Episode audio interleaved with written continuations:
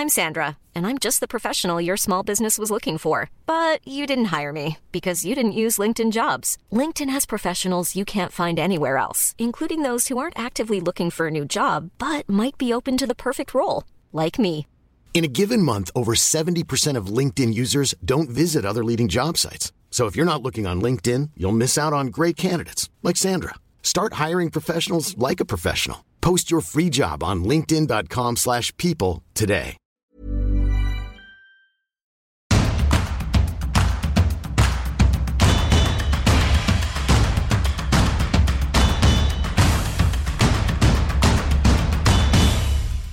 Bonjour à tous et bienvenue dans Tour d'Europe, votre podcast d'actualité du football européen. Je suis Cyril Morin, journaliste à Eurosport. Et ce lundi, on va parler Europe évidemment avec le grand retour de la Ligue des Champions et de la Ligue Europa. On commencera par débriefer le week-end de Ligue 1 avec Elton Mokolo, mais on se projettera surtout sur le PSG et le RC Lens avec cette question notamment faut-il être inquiet pour le RC Lens, lanterne rouge de Ligue 1 On ira ensuite en Italie pour parler du derby, mais surtout, surtout de Paul Pogba. Quelle suite dans l'affaire Pogba On posera la question à Guillaume Maillard Pacini. On ira ensuite en Espagne pour retrouver Anna Caro et un grand FC Barcelone. Est-ce que ça augure une grande saison chez les Blaugrana On lui posera la question. Et on terminera enfin par un petit détour par l'Angleterre. On parlera de Brighton avec Philippe Auclair. Est-ce que Brighton ne serait pas finalement l'équipe la plus enthousiasmante en Europe On lui posera la question. Vous connaissez le petit dicton, Tour d'Europe est à retrouver en podcast tous les lundis. Il suffit de taper Eurosport FC dans votre barre de recherche. Vous aurez en prime la Stream Team le vendredi. Et si vous préférez la vidéo, pardon, rendez-vous sur eurosport.fr pour retrouver les meilleurs moments de cette émission. Vous connaissez le menu, alors Tour d'Europe, c'est parti. Elton Mokolo au rapport. Comment ça va, Elton, en ce lundi matin? Bonjour Cyril, ça va très bien début de semaine qui équivaut le début de la Ligue des Champions. Donc, on est très impatient et surtout des autres coupes européennes parce que on a nos clubs engagés un peu partout. Donc, ça va très très bien. Alors, je vais en profiter justement puisque c'est le grand retour de l'Europe cette semaine et parce qu'on sort d'un week-end footballistiquement décevant globalement pour la Ligue 1. Euh, on a vu l'Olympique de Marseille sans idée face à Toulouse. Euh, Toulouse euh, très maladroit aussi pour, pour ne pas gagner ce match. On a vu Lyon-Le Havre, c'était pas non plus un sommet de jeu. Est-ce qu'il faut s'inquiéter à la fois du niveau en baisse de la Ligue 1 et surtout bah, de, des équipes alignées en Europe cette année? Est-ce que la France va pas encore tomber de haut à la fin de saison quand il faudra le faire bilan européen à tes yeux? L'inquiétude est légitime quand on regarde les clubs français parce que ce qui est très intéressant, c'est qu'il y a beaucoup de clubs qui sont en pleine réadaptation structurelle à mm. tous les niveaux, que ce soit sur le terrain, que ce soit au niveau des staffs avec le coaching. On a eu un cas éloquent hier avec euh, l'Olympique lyonnais qui faisait face sans Fabio Grosso. Mm. Fabio Grosso qui va arriver, euh, enfin qui devrait coacher à partir de la semaine prochaine. Donc euh, tout ça, cette réadaptation structurelle a un impact sur ce que proposent euh, les équipes. Et dans la perspective de la Coupe d'Europe, c'est pas très rassurant. C'est pas très rassurant parce que déjà, même en étant dans des situations optimales, il y a un déficit de compétitivité en Europe. Alors, si tu mets pas les bons ingrédients pour être prêt, c'est encore plus préoccupant. Donc, euh, oui, l'inquiétude est parfaitement légitime parce qu'il y a des clubs, notamment les clubs engagés en Europe, qui n'arrivent pas avec euh, la meilleure des préparations. Alors, on va commencer déjà avec le Paris Saint-Germain, puisque chronologiquement, c'est le PSG euh, qui va ouvrir la voie au club français ce mardi face à Dortmund. Il y a eu cette défaite face à Nice, 3-2 euh, face à un Mofi étincelant. comment tu vois les choses? Est-ce qu'il faut être inquiet pour ce PSG dans cette nouvelle édition de Ligue des Champions et avec ce groupe qu'on a catalogué un peu facilement groupe de la mort, mais ce groupe plutôt homogène, on va dire il y a deux théories, en fait, si tu veux, Cyril. Si tu écoutes Luis Enrique, on peut valider la thèse d'un accident, à savoir que le PSG a perdu, mais qu'à côté de ça, dans la feuille de route de cette équipe, c'est pas nécessairement un souci majeur. Et donc, on pourrait écouter cette théorie. Maintenant, je suis désolé, Luis Enrique, le PSG a quand même eu trois matchs sans victoire en Ligue 1. Il y a eu deux victoires, certes, des victoires probantes, mais à côté de ça, il y a eu des matchs. Alors, il y en a qui diront oui, c'était un début de saison où il n'y avait pas notamment Kylian Mbappé. Et dans la perspective de la des Champions, il faut que le PSG augmente notamment sa capacité à être compétitif, sa capacité à être réaliste, sa capacité à être beaucoup plus concentré. Parce que c'est vrai que le Borussia Dortmund, qui a certes remporté un match très important face à Fribourg, n'arrive pas dans la meilleure des formes, mais du côté du PSG, on doit se concentrer sur nous-mêmes et se dire que ce qui s'est passé contre Nice ne doit pas se reproduire parce que ça pourrait être puni de manière beaucoup plus sévère. Donc, raison pour laquelle moi, je vais m'aligner sur la deuxième idée, à savoir que du côté du PSG, on doit faire beaucoup mieux par rapport au début de saison. Oui, il y a eu des choses encourageantes, mais qu'à côté de ça, il y a aussi des choses qui sont un peu plus préoccupantes.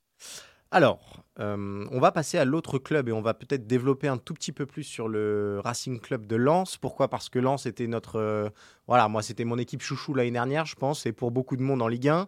Euh, et le RC Lens est désormais lanterne rouge de Ligue 1, puisque. Elle a pris cette place à, Lyon ce week-end. Il y a cette défaite face à Metz. J'ai envie de dire une défaite presque irréaliste quand on voit les, les stats du match avec 31 tirs à 2. Mais malgré tout, cette victoire messine. Est-ce qu'il faut être inquiet pour Lens avant la C1, mais même plus globalement pour cette euh, saison de, Ligue 1 et pour cette saison du RC Lens? Oui, il faut être inquiet par rapport euh, à la réalité comptable, à savoir que Lens est en bas de tableau euh, du côté de la Ligue 1 et c'est pas la meilleure des préparations avant le match contre Séville, un match qui va être très important et qui va être le premier pour le RC Lens. Et maintenant, il y a quand même deux réalités qui sont bien distinctes. Je veux dire par là, sur la réalité comptable, Évidemment, on ne va pas faire un dessin, c'est très compliqué pour le RC Lens. Mais encore une fois, en ce qui concerne le contenu, moi, force est de constater que sur, euh, sur le début de saison, il y a le non-match contre l'AS Monaco, mais sinon, sur les autres matchs, Lens a été compétitif sur une période. Et c'est bien ça le problème du côté du RC Lens, parce que l'année dernière, on était, enfin la saison dernière, parce qu'on est encore sur l'année 2023, on était ensemble. Et ce qu'on mettait en avant, c'était la capacité lensoise à être très compétitif. Et là, pour le coup, tu as un déficit de compétitivité, tu as un déficit de réalisme qui se retranscrit euh, sur euh, tes matchs où euh, même face à un Metz, tu n'es pas à l'abri de prendre un but alors que tu domines largement. Maintenant, quand je pense à Francaise, je pense, je pense pardon, et, également à Pep Guardiola. Pep Guardiola, après la finale de Ligue des Champions face à Manchester United, disait ceci. C'est lorsque nous serons confrontés à des moments durs qu'on va devoir davantage défendre notre modèle et le RC Lens plus globalement. Et dans ce type de cas-là, à savoir que aujourd'hui la critique, elle est beaucoup plus facile parce que Lens ne gagne pas. Mais qu'à côté de ça, moi, je vois quand même des choses positives. Et pour peu que Lens arrive à avoir cette victoire qui pourrait inverser la tendance, eh ben, je pense que ça pourrait changer la phase de la saison lensoise parce que oui, la réalité comptable est mauvaise et même très mauvaise, mais qu'à côté de ça, à l'instar de ce qu'ont dit euh, plusieurs joueurs après le match contre Metz, il y a quand même des motifs d'espérer. Alors justement, ce, match qui peut les lancer, euh, bah, ça peut être celui euh, face à Séville ce, mercredi. Euh, on a du mal à savoir un petit peu comment placer Lens finalement sur l'échiquier européen et sur les chances réelles de cette équipe euh, en, Ligue des Champions parce que on l'a dit, bah, il y a un modèle de jeu euh, qui se défend, qui peut avoir, qui peut faire ses preuves en Europe. Est-ce que malgré tout, tu imagines euh, comment, comment tu vois la saison lensoise en Ligue des Champions? Est-ce qu'il faut s'attendre à que ce soit très très compliqué d'aller récolter des points? Ou à l'inverse, est-ce que ça peut être une très bonne surprise dans un groupe là aussi assez homogène et assez ouvert quand même? La composition de la poule, en effet, est très intéressante. C'est une poule qui est homogène, c'est une poule qui est ouverte avec euh, le retour du PSV en Ligue des Champions, parce mm. que euh, depuis deux saisons, ils n'étaient pas présents. Il y a le Séville FC. Bon, la réalité de Séville est quand même particulière parce que c'est une équipe qui est vraiment très à l'aise en Europa League. Par contre, la saison dernière, ils avaient été éliminés au premier tour. Donc, euh, et bien évidemment, il y a l'épouvantail Arsenal. Ce que je veux dire par là, c'est que du côté du RC Lens, à partir du moment où c'est homogène, à partir du moment où c'est ouvert, Francaise l'a dit lui-même en conférence de presse après le tirage au sort de la Ligue des Champions, on va pas faire un dessin. Il y a quand même des motifs d'espérer, mais maintenant, Lens n'a pas non plus la prétention d'avoir une marge sur ses adversaires, surtout par rapport à sa réalité comptable en Ligue 1. Maintenant, tu vas affronter Séville qui a lancé euh, sa saison hier soir euh, contre Las Palmas. Séville qui avait un début de saison qui était également très compliqué. Donc, euh, ce sont deux équipes malades qui vont se faire face mercredi. Peut-être que la culture européenne, l'expérience engrangée par Séville va faire la différence qui est plus à domicile. Mais moi, j'ai envie aussi de miser sur euh, l'insouciance euh, lançoise, sur cette capacité à se mettre au niveau sur les grands matchs, quoi qu'on en dise, parce qu'au PSG, ok, ils finissent par perdre et de manière large, mais sur la première période, ils sont totalement dans le match. Donc, il y a quand même des choses qui peuvent être encourageantes pour le RC Lens et se dire que Ok, la Ligue 1, c'est très compliqué, mais à côté de ça, la Ligue des Champions, et c'est quand même euh, paradoxal, c'est quand même ironique, ça peut être aussi un sas de décompression pour relancer sa saison. Oui, de toute façon, ils y vont avec euh, l'étiquette d'outsider, et c'est une équipe qui va arriver avec sa fraîcheur et son enthousiasme passé. Et c'est que du bonus après cette saison dingue, la saison passée. Il y a peut-être un, petit coup à jouer. Est-ce que tu les mettrais parmi allez, les, les, outsiders de cette C1 et peut-être les, invités surprises en huitième ou ça te semble un, peu compliqué? Mais Cyril, je vais même m'engager, moi. Ah C'est-à-dire que moi, je vois Lens passer cette poule. Ah bah voilà, bah c'est exactement je vois Lens se passer cette poule. Alors oui, on, dira oui, c'est quand même très audacieux quand tu regardes le début de saison du RC Lens, mais qu'à côté de ça, moi je me dis, Lens a les éléments pour faire euh, un, parcours comme euh, l'a fait euh, l'Atalanta Bergame en 2020. C'est-à-dire, dans un premier temps, passer la poule et pourquoi pas voir plus. Alors, aujourd'hui, ça paraît fou, ouais. mais quand je regarde encore une fois la réalité de cette poule, c'est quand même une poule qui est très ouverte et Lens peut faire quelque chose. Eh ben écoute Elton, on va te quitter là-dessus sur ces notes d'espoir qui font du bien. Merci beaucoup euh, Elton. On se retrouvera évidemment la semaine prochaine pour euh, parler encore de la Ligue 1 et on surveillera donc les, prestations de nos clubs français euh, toute la semaine en Europe. Nous, on va quitter la France et on va désormais rejoindre l'Italie. Nous voici donc en Italie, ça sent bon le basilic, ça sent bon le pesto. On retrouve Guillaume Maillard Pacini. Comment ça va Guillaume en ce lundi matin? Je crois savoir euh, qu'il y a eu beaucoup d'actualités de l'autre côté des Alpes euh, ce week-end, et notamment un derby qui fait beaucoup, beaucoup, beaucoup parler. Écoute, on a eu un derby de Milan qui a été à sens unique. il y a eu deux gros matchs, honnêtement. Il y a eu ce match de la Roma hier soir, dimanche soir, avec la victoire 7-0 au point de Lukaku. On en parlera plus tard dans le Tour d'Europe, mais c'est vrai que le derby de Milan, c'était quand même les, deux leaders de Serie A. Et, Cyril, il n'y a pas eu beaucoup de matchs. Euh, ça a fini 5-1 pour l'Inter, avec notamment, et c'est ça qui intéresse quand même en France, un très, très grand Marcus Thuram. Euh, Cyril, honnêtement, il a eu un impact assez impressionnant. Il est décisif sur le premier but. Et je pense que le deuxième, tu l'as vu. Ah ouais, le tir, il est hypnotique. Incroyable. Cette frappe incroyable. Alors, le pauvre Mike Maignan, son compatriote chez les Bleus, n'a pas pu faire grand-chose. Mais c'est vrai que, le premier derby de Marcus Thuram, vraiment, on se rappellera parce qu'il a été, euh, il a la note de 8 euh, dans la Gazeta, ce qui est quand même pas rien. Euh, la Gazeta, il, compare un centaure, tellement il a été puissant, tellement il a été fort. On se bien, il a été décisif. Donc vraiment, ça a été une démonstration de force de l'Inter dans ce derby. Mais ça a été surtout hum, une démonstration de force de la part de Marcus Thuram qui vraiment a été décisif de A à Z et c'est vraiment un match dont il se rappellera très longtemps, euh, notre Marcus Thuram. Alors, mon cher Guillaume, on va passer au, sujet qui nous réunit principalement, puisque la semaine dernière, on, s'était retrouvés pour Tour d'Europe le matin, et dans l'après-midi, il y a eu cette euh, grosse info concernant Paul Pogba. Euh, on a appris qu'il avait été contrôlé positif à la testostérone le 20 août dernier. Et il y a eu pas mal de, bah voilà, d'autres petites infos depuis. Euh, Pogba a avoué à la Juve euh, avoir pris euh, un complément alimentaire sur les conseils d'un ami médecin américain, sans l'aval du staff médical de la Juve. il y a eu cette réclamation de la contre-expertise le, le, 14 septembre dernier. Déjà, peut-être répondre à cette question tout simplement. Qu'est-ce qu'il risque, Paul Pogba? C'est vraiment de 2 à 4 ans de suspension? Ouais, alors 4 ans, c'est la suspension maximale pour, euh, pour Pogba. En fait, tout dépendra, Cyril, de, de l'intentionnalité ou non euh, d'avoir pris cette substance. Alors, de ce qui découle, comme tu as dit, c'est un complément alimentaire où Pogba n'a pas visiblement fait attention à ce qu'il prenait. Euh, dans, les, dans la presse italienne, quand même, on dit que sur la notice de ce médicament en question, de ce complément, il y avait indiqué risque de dopage. Et Pogba n'aurait pas fait attention à ça. Il l'a reconnu euh, en parlant au staff médical de la Juve. Forcément qu'il a interrogé pour savoir bah, qu'il en était. Et lui aurait avoué, euh, voilà, c'est une négligence. Si Pogba arrive à prouver cette négligence-là, il est écoperait probablement de deux ans de suspension. Mais déjà deux ans, ce serait énorme. Et, s'il n'y arrive pas, ce serait quatre ans. Mais disons que vraiment, cette fourchette, euh, ce serait de deux à quatre ans. pour un genre de 30 ans, Cyril, deux à quatre ans, c'est quand même déjà, déjà beaucoup.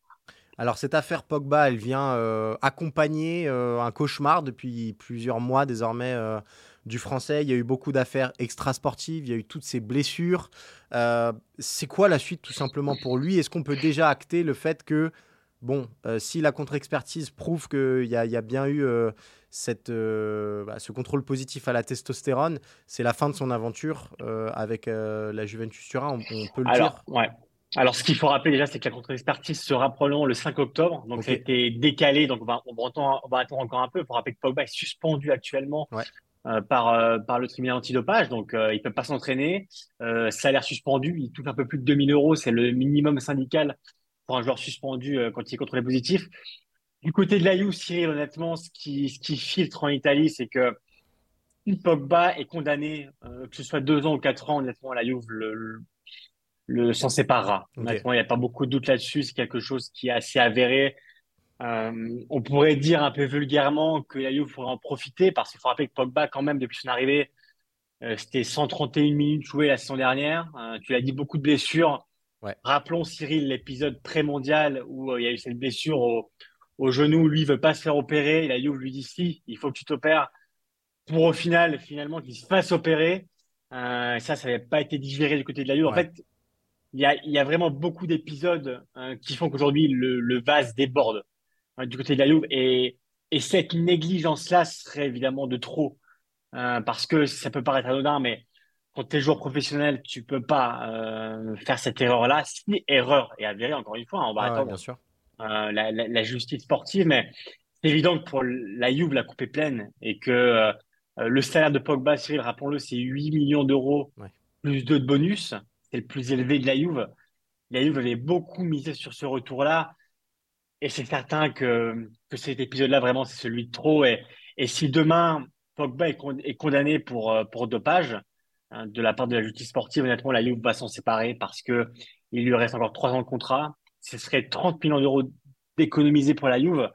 Ce serait hein, forcément une grosse économie pour un club voilà, qui est quand même en délicatesse euh, avec ses, ses finances. Donc, euh, la Juve, entre guillemets, il pourrait en profiter, mais disons que ce serait plus l'accumulation. C'est pas que la Juve abandonne Pogba, au contraire, elle l'a tout le temps soutenu, elle a beaucoup misé sur lui. Mais disons qu'aujourd'hui, c'est vraiment l'épisode de trop. Et, ouais, voilà. Et vraiment, si, serait, si demain il est condamné pour, euh, pour dopage, il y aurait une séparation parce que, faut le rappeler, dans chaque contrat d'un athlète, il y a cette clause qui permet au club de s'en séparer. C'est-à-dire que si la Juve demain veut se séparer de Pogba, s'il est condamné positif, elle est en droit de le faire. Ah Donc elle n'aurait même pas à se justifier. Elle pourrait casser le contrat, économiser son salaire sans rien demander à Pogba.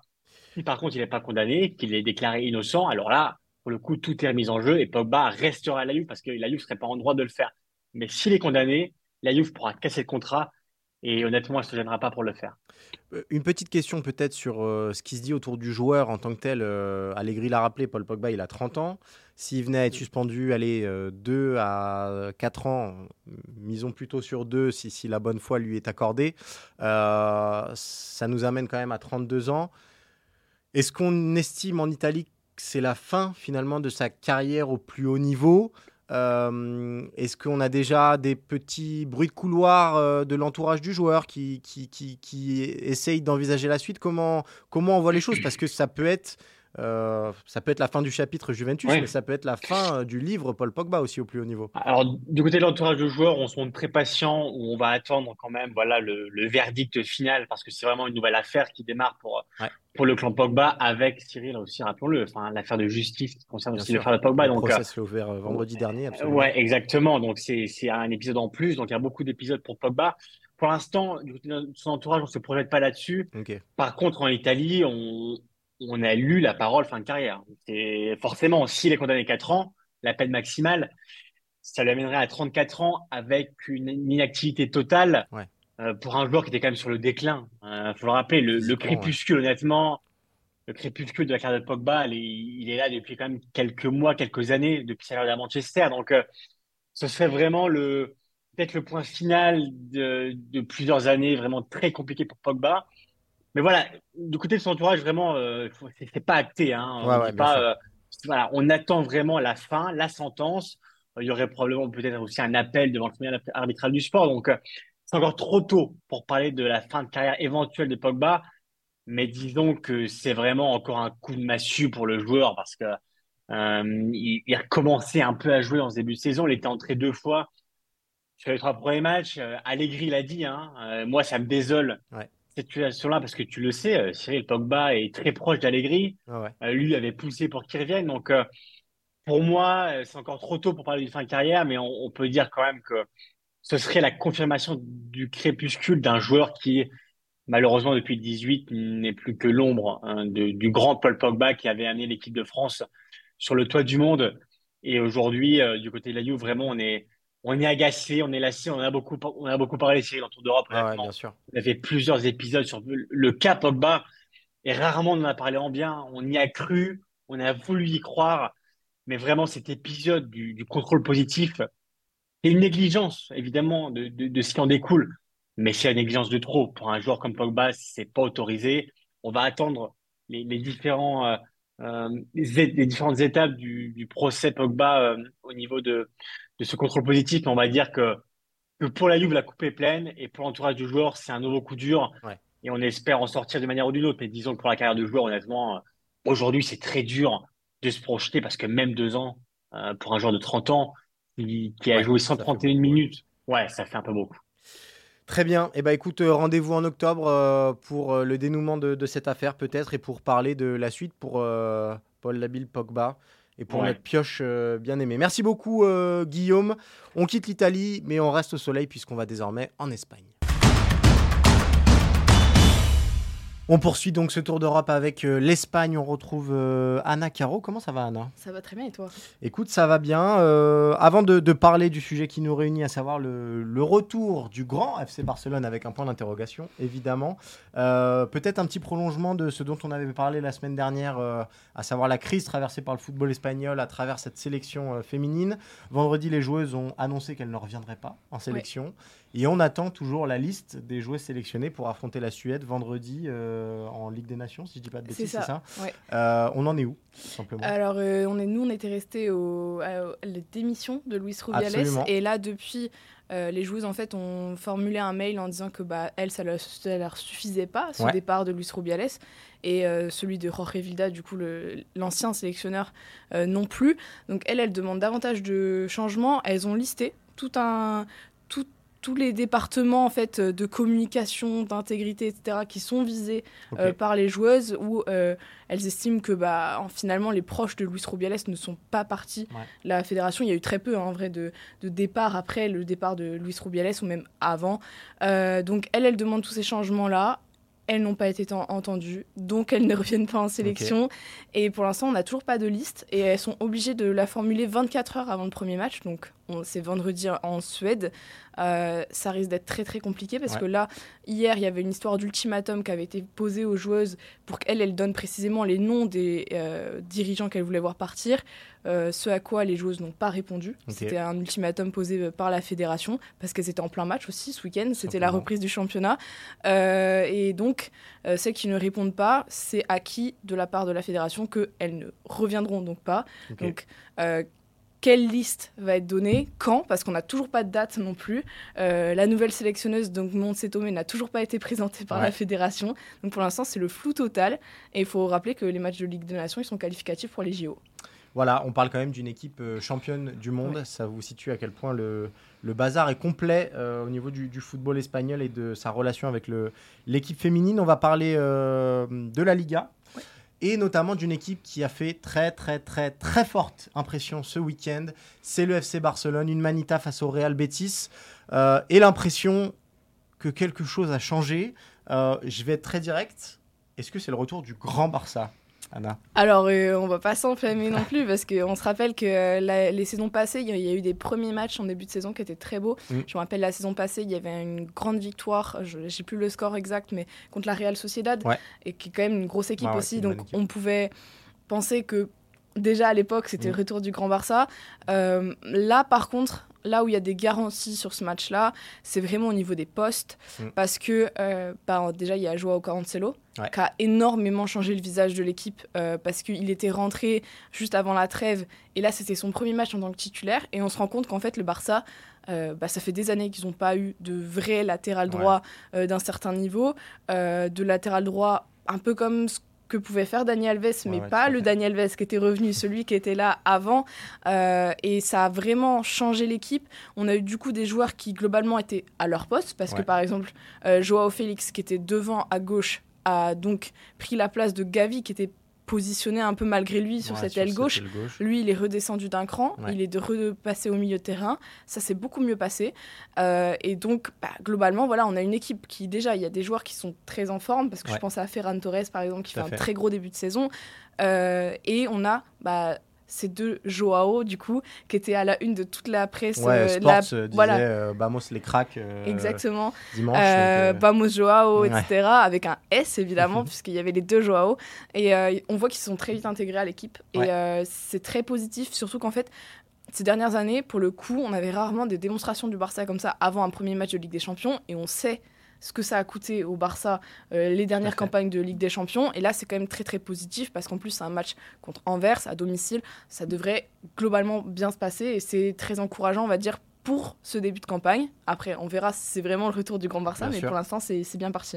Bah, c'est parfait que tu me parles de, la Ligue des Champions parce qu'il euh, y a autre chose qui, qui, dénote de ce match euh, face au Real Betis, c'est qu'on est sur un groupe quand même assez compétitif et assez divers. C'est-à-dire que par le passé, alors oui, il y avait Ousmane Dembélé, etc., mais c'était une équipe qui manquait parfois un peu de créativité, qui dépendait énormément de Pedri. Euh, là, Joao Félix vient et apporte, bah, à l'image de cette euh, fausse passe décisive pour Lewandowski, mais qui est absolument géniale, cette feinte, euh, apporte toute sa créativité et son état d'esprit dans les 30 derniers mètres. On a Joao Félix qui est un dynamiteur aussi euh, et qui s'est intercalé souvent au milieu de terrain. On a vu les entrées euh, de Rafinha, notamment buteur, Yamal qui est sur le banc aussi. Est-ce que là aussi, on, parlait de Ligue des Champions, on peut s'attendre à voir le Barça au moins aller en huitième de finale? On sait que c'est plus arrivé depuis deux saisons, si je dis pas de bêtises. Hein.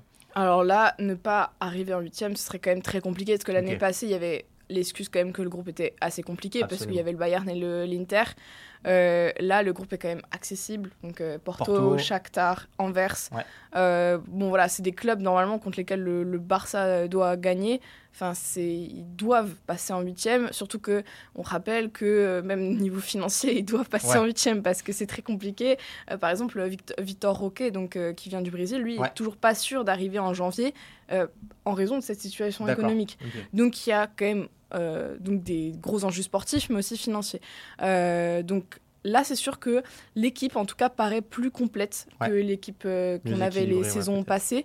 on a beaucoup de choix, notamment au milieu de terrain. Mm. Donc là, en plus, on a vu une grosse performance du milieu de terrain, mais il faut savoir que Pedri était blessé et Gundogan revenait de blessure de sélection. Donc il est rentré. et si on regarde les statistiques, par exemple, il y a énormément de buteurs déjà depuis ce début de saison.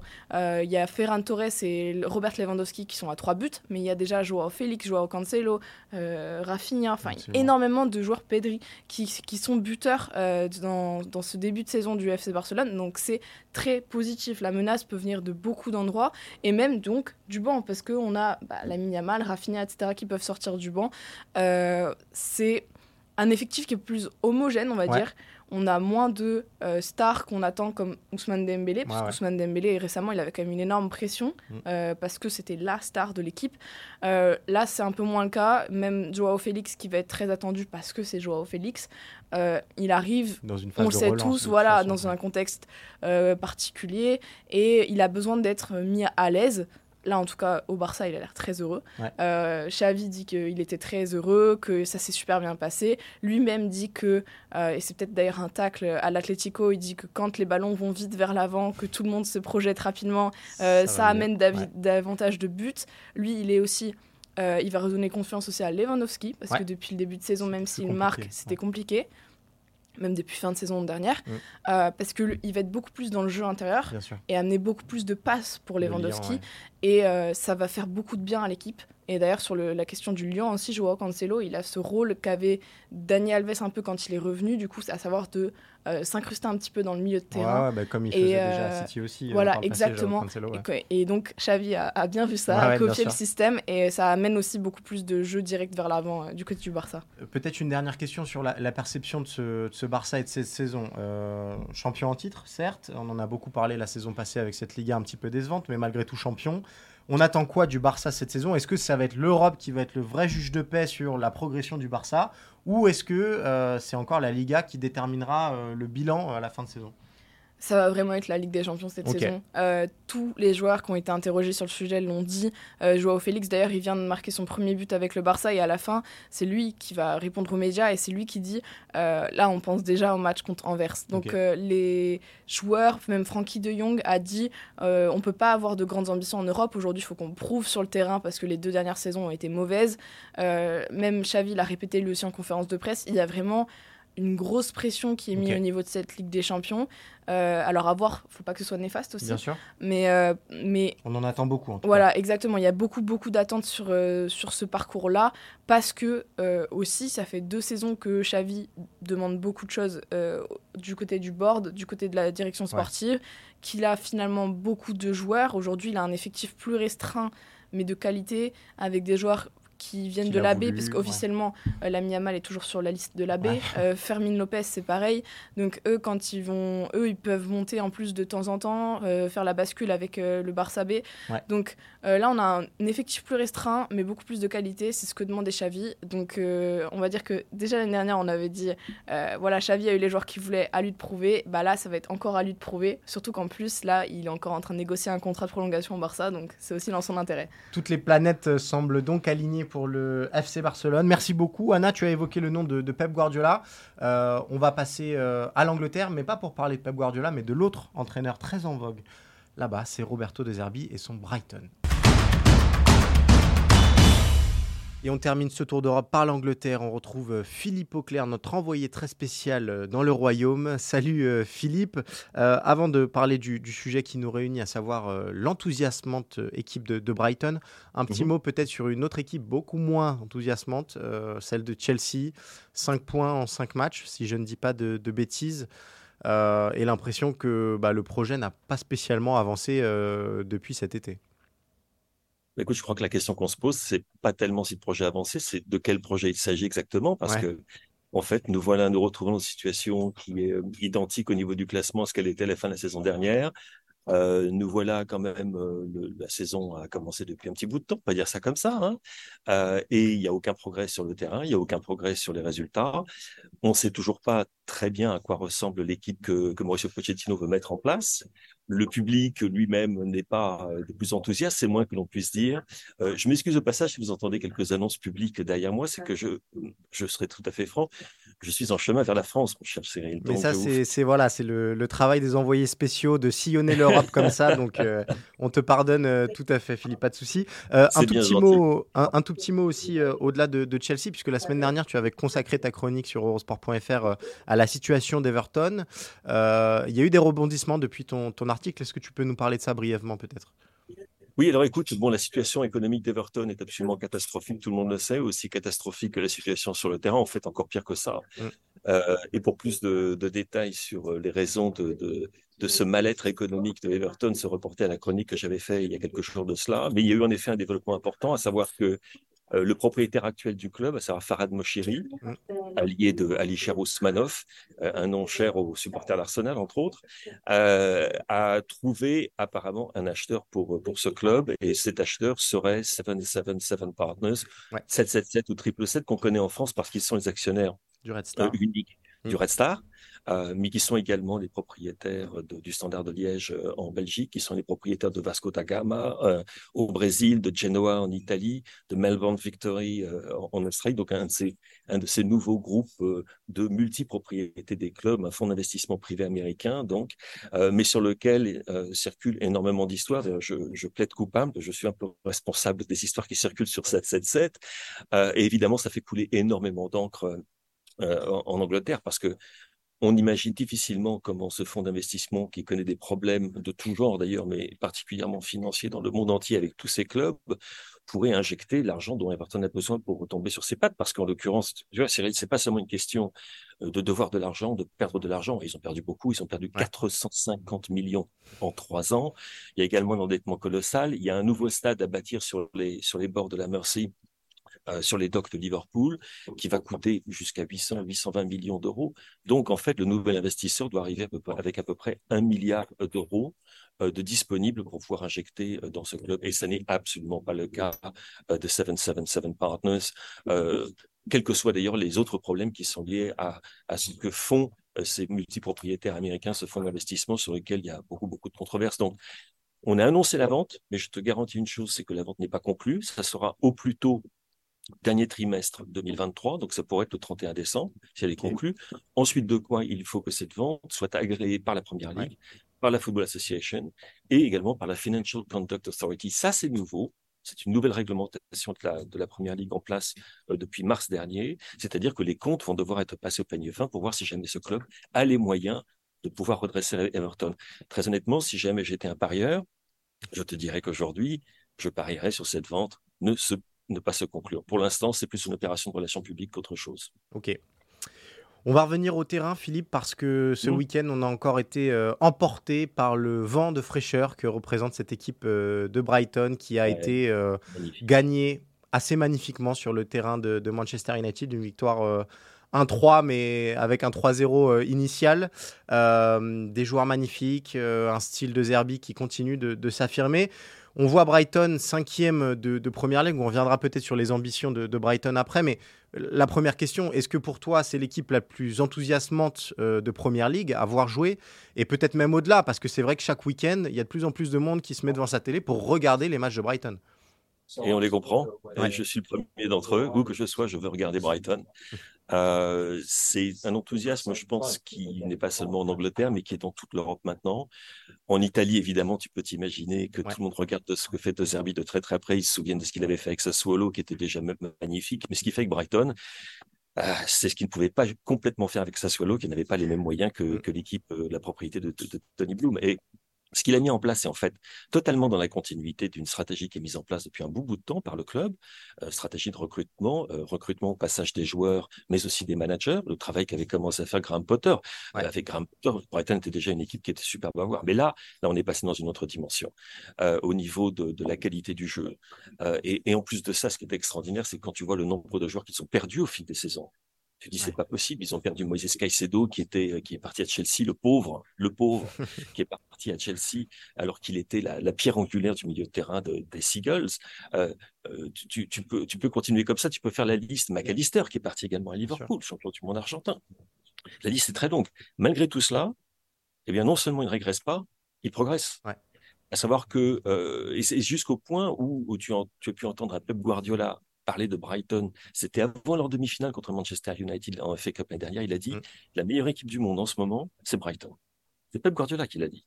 On a dit, mais attendez, Pep, c'est quoi ça? Il dit, non, non, non. Pour ce qui est de faire, de transmettre le ballon de ligne en ligne depuis leur, leur ligne de but jusqu'à la ligne de but adverse, la meilleure équipe du monde aujourd'hui, c'est le Brighton de De Zerbi. Et euh, on a vu ça contre Manchester United, encore une fois, alors que United fait plutôt un bon, une bonne entame de match avec un, Rashford qui est extrêmement remuant, euh, qui, qui, fait belle impression également. Les 15-20 premières minutes, on a un nouveau Manchester United qui est disposé avec un million de losanges, qui crée des problèmes. Alors, ce qui est extraordinaire, c'est qu'au bout de 15-20 minutes, Brighton a trouvé la solution. Et qu'il y a immédiatement une remise en place tactique qui est faite par De Zerbi, mais aussi par les joueurs directement sur le terrain, qui fait qu'ils se rendent compte qu'ils ont des couloirs qu'ils peuvent utiliser. Et alors là, à partir de ce moment-là, c'est un, c'est un massacre. Un massacre. Mais un massacre qui est fait avec, qui est fait au fleuret, qui n'est pas fait au sabre. les mouvements sont magnifiques. Le, symbole pour moi, c'est, c'est le but de Danny Welbeck. Bon, tu sais que j'ai un gros, gros faible pour ce joueur qui a été handicapé par beaucoup de blessures, mais je l'adore.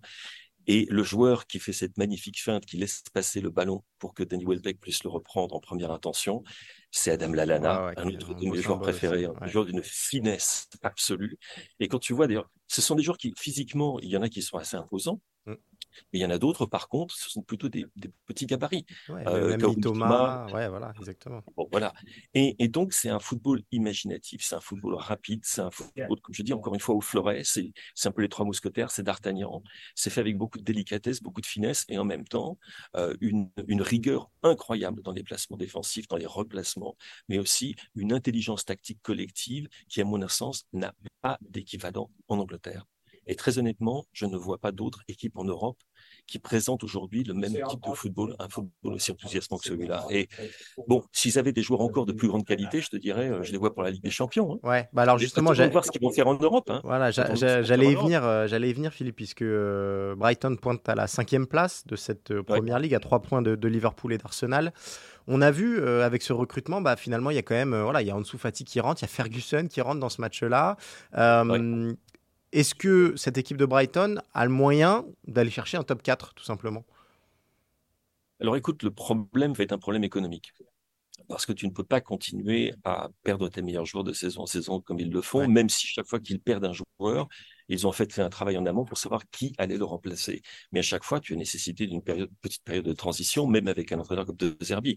Et le problème qu'ils vont avoir également, c'est que d'autres clubs ne vont pas être insensibles à ce que fait De Zerbi à Brighton et vont se dire, Bien sûr. Ah, mon Dieu, si jamais on avait un De Zerbi chez nous, ça irait beaucoup, beaucoup, beaucoup mieux. Et du coup, donc les, gros clubs vont se présenter euh, à la porte de Brighton, frapper et dire, euh, votre Italien, là, il nous plaît bien. De la même façon que Chelsea était allé braconner euh, Graham Potter. Bon, on a vu ce qui s'était passé ensuite. Ce qui fait d'ailleurs au passage comprendre que dans ce club, le succès, c'est pas la réussite d'une personne, d'un manager, d'un joueur, c'est le succès d'une stratégie. En l'occurrence, tu peux t'attendre à ce qu'il se passe exactement la même chose au niveau de Zerbi, donc il va falloir conserver ses joueurs. Et pour ça, il faut des, un pouvoir financier qui n'est pas encore celui de, Brighton. En Europe, ils peuvent aller loin, cela dit. Tu peux, peut-être éventuellement se qualifier euh, par la petite porte, hein, ou par la grande porte, qui serait en gagnant un autre trophée européen. Vrai. Mais quand on leur parle, eux, ils disent, vous savez, on a, on a des moyens qui sont limités, on a des ambitions réelles et on les montre, mais on sait très bien qu'on n'est pas encore à ce niveau-là. Euh, le stade de Brighton, moi je l'adore, l'Amex Stadium, mais tu vas, tu vas voir, c'est pas le Bernabeu au niveau de la capacité. Euh, alors cela dit, les sponsors vont arriver en plus grand nombre, les sponsors vont payer plus cher, les joueurs maintenant, je pense, comme tu l'as vu avec Ansu Fati. Ouais. Qui aurait cru qu'Ansu Fati est dans une équipe en Championship il n'y a encore pas si longtemps? C'est incroyable. Mais maintenant, tu en parles et tout le monde va te dire, mais c'était une excellente idée.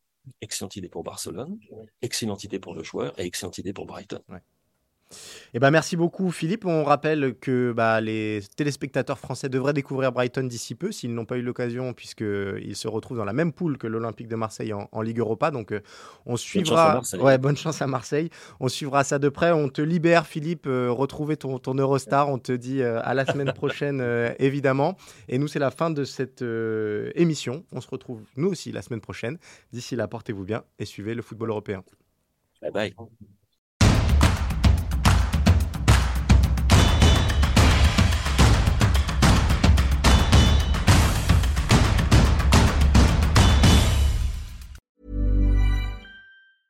Mom deserves the best, and there's no better place to shop for Mother's Day than Whole Foods Market. They're your destination for unbeatable savings, from premium gifts to show-stopping flowers and irresistible desserts. Start by saving 33% with Prime on all body care and candles. Then get a 15-stem bunch of tulips for just $9.99 each with Prime. Round out Mom's menu with festive rosé, irresistible berry chantilly cake, and more special treats. Come celebrate Mother's Day at Whole Foods Market.